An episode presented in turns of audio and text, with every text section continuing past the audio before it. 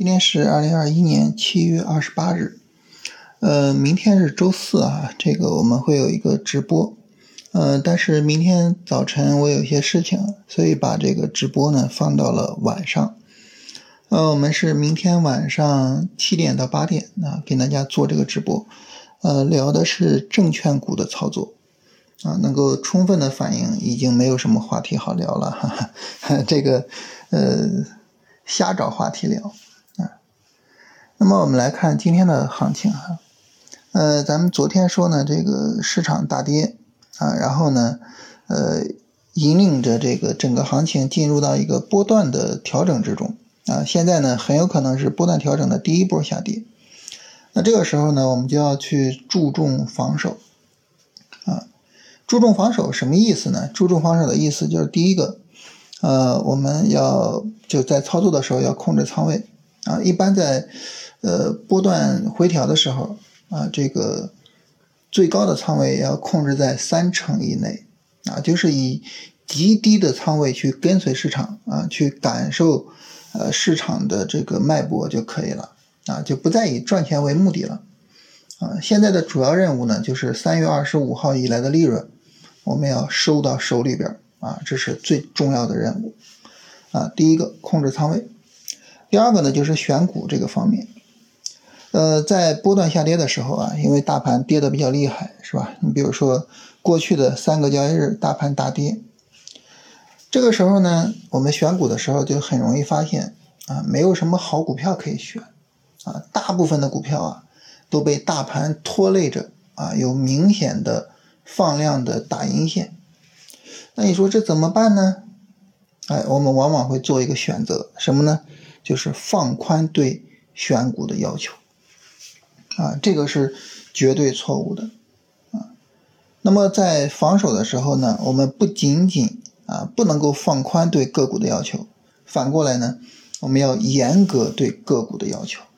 你想哈，越是行情差了啊，越是大盘不行了啊，你对股票的要求越松了，你说这股票你指望着谁挣钱啊？对吧？你说如果说大盘好的时候啊，选的股票不是。就说走的不是太理想啊，那大盘涨起来，那可能呢还能把个股给带起来。那现在呢，大盘已经没指望了，你再选股再要求再低，那你这咋弄啊？对吧？所以防守的时候呢，我们买股票对个股的要求呢，一定要特别的严格啊，宁缺毋滥，可以不做是吧？因为本身也不是这个最主要的赚钱的行情，可以不做啊，但是呢。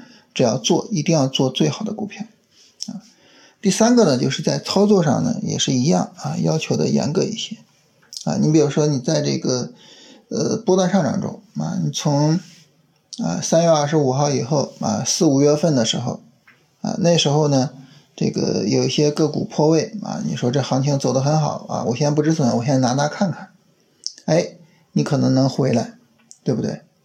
啊，但是呢，如果说因此而养成了不止损的习惯，啊，你就是后边如果市场真的波段下跌跌下来啊，一跌跌个两三个月，那你就发现那就太惨了啊，不止损就太惨了。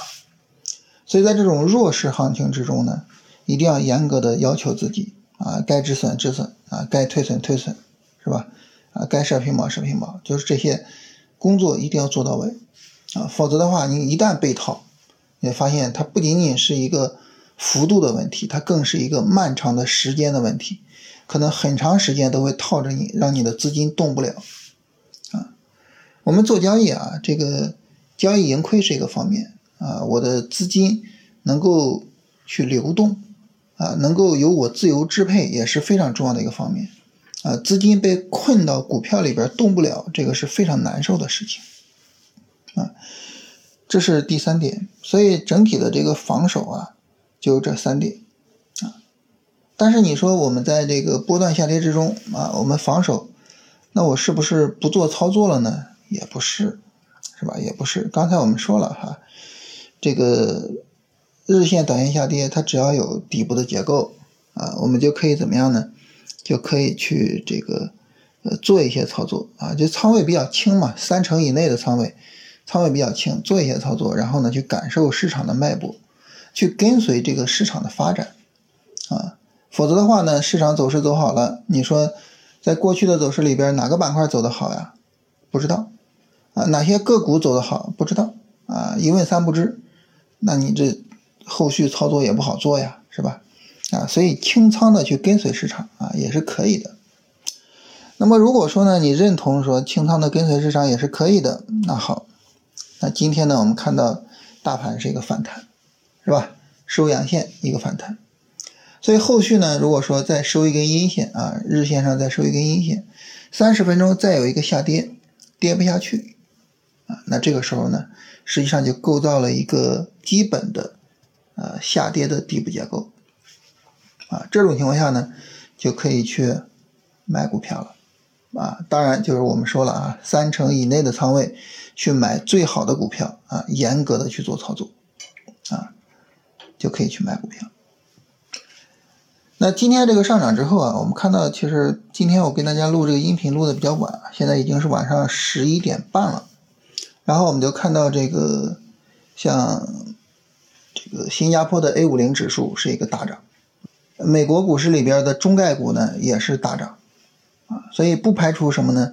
明天市场可能会有高开，啊，所以这个呢，我们要强调一下，就是我们所说的这个买入，指的是它有一个充分的三十分钟下跌，跌不下来，啊，并不是说明天高开我可以去冲高去买，啊，这个高开继续往上走，我还追高去买，啊，不顾成本的去买，不是这样，啊，这个千万要注意，就是越是在这种比较弱的市场里面。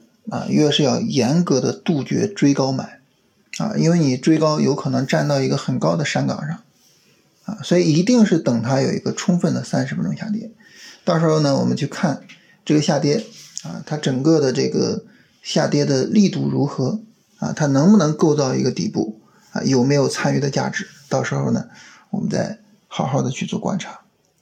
但大家可能会说，那如果说市场微转了呢？是吧？直接大涨起来了呢？直接微转了呢？啊，那你说有没有这种可能呢？也有这种可能性，啊，但是呢，这个可能性，啊，我们有防备的这个必要吗？啊，有说哇，我我我一定要去避免这个踏空，有这个必要吗？我觉得必要性不是太大，啊，就这种前面这种暴跌啊。我们在老想着赚利润，在老想着说啊，我不能错失行情，在什么，很容易吃大亏，啊，就在这种情况下呢，就是市场真的走微转，我们就等着它微转完成了，啊，等着一个日线拉升走完，然后呢，一个新一轮的日线、短线下跌，啊，到时候再说。所以现在这个微转，如果真的市场微转啊，它这个可能性，说实话真的比较低，啊，真的市场微转了。呃，我们也是一样，就是呃等着市场确认啊，所以就是现在呢，整体对市场的判断就这样，它不是一个重点的啊，我们去赚利润的时候啊，所以踏踏实实的啊，老实一点啊，所以强调一下啊，就是这个买入等一个充分的三十分钟下跌，然后呢可以去呃提前准备一下，比如说选一些板块啊，选一些股票。就目前来说，整体上来说还是科技股相对表现好一点啊，芯片、半导体、五 G，呃，然后这个锂电池的上游啊，像一些金属是吧？呃，整体上还还是这些板块表现好一些，大家可以往这些板块呃选一选看一看啊，这是整体上这个操作的安排啊。然后呢，来看大家的问题啊，呃，有朋友问说什么时候再开二十一天训练营？啊，然后龙回头战法是否适用于期货？呃，首先呢，现在是有准备到八月末九月初的时候去做第三期，啊，而且这个第三期呢，我是准备呃比较特别的去做一下，啊，就是到时候准备做的，呃，就是把第一期、第二期的这个内容，因为当时是第一期录了很多视频，然后第二期呢就用了第一期的视频，啊，我是准备把第一期的视频甩开。重新整理，啊，然后呢，把这个，呃，当时的内容，还有最近这几个月的实战整理，全部都，啊，整理成一个完整的逻辑，再重新录一下视频，啊，所以好好的准备一下。我非常希望能够把第三期的训练营做的一个，就做成一个非常非常经典的训练营，做成那种那种我我我自己的一个追求哈，就是做成那种我把这一期训练营做完，然后就死而无憾，就做到这个水平。我我现在在非常用心的在准备这个事情。呃，至于说龙头战法是否适用于期货啊，这个肯定是适用的。实际上，龙回头战法适用于所有的价格走势，只要有价格在波动，它就是适用的。呃，最近市场下跌啊，不敢碰高位的股票，那么买了一个次新股涨停了啊。那么二十厘米的涨停和十厘米的涨停有没有什么区别？那这个没有什么特别的，没有什么特别的区别。嗯，平保和推损是不是有先后顺序？呃。一般来说，就是我个人的习惯哈，先设平保，再设推损。什么意思呢？如果说它满足了推损的条件，但是呢，如果我去推损，啊，我依然是亏损出来，那这个时候我就不设，啊，我就死守着止损。所以我我就属于是比较比较拙的那种，就是要么你给我扫我的止损，这个止损也是我原来就准备好，就是可以去亏的；要么呢，你就给我一个充分的利润。我我就这处理就非常简单，啊，嗯，请问个股一般多少止盈？分几次止盈？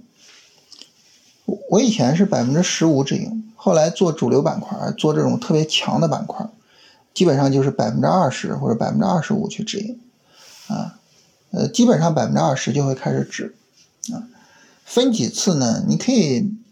按照自己的习惯啊，三到五次我觉得都可以啊，少的话三次就可以。呃，买了百川股份，没想到这么强啊！这个抛了之后，这个又继续涨啊！这个我前面也跟大家聊了啊，就是你看着大盘这么跌，你心里边觉得心里没底啊，你你你去减些仓位行不行啊？没问题啊，但是出场呢，我觉得还是按照个股来啊，避免这种遗憾。呃，止损了之后呢，一个调整又大涨啊，有没有什么好的处理方法？它如果说是直接的一个深 V 啊，一个暴跌，然后直接暴涨，那真的是没什么办法，是吧？那错失就错失了。如果它中间呢再有一个三十分钟下跌，跌不下去，其实是可以去做的。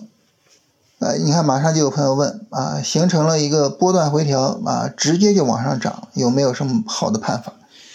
就错失就错失了。我我我之前跟大家说过这么一个事情啊，就是你看你的账户，你的账户你最多同时持仓持有过多少只股票？看一看。你比如说你最多同时持仓啊，最多也就同时持有过十只股票啊，股票再多我看不过来了。这就意味着什么呢？这就意味着你最多能够抓住市场中啊四千分之十的行情。啊，也就是什么呢？也就是四百分之一的行情，千分之二点五的行情。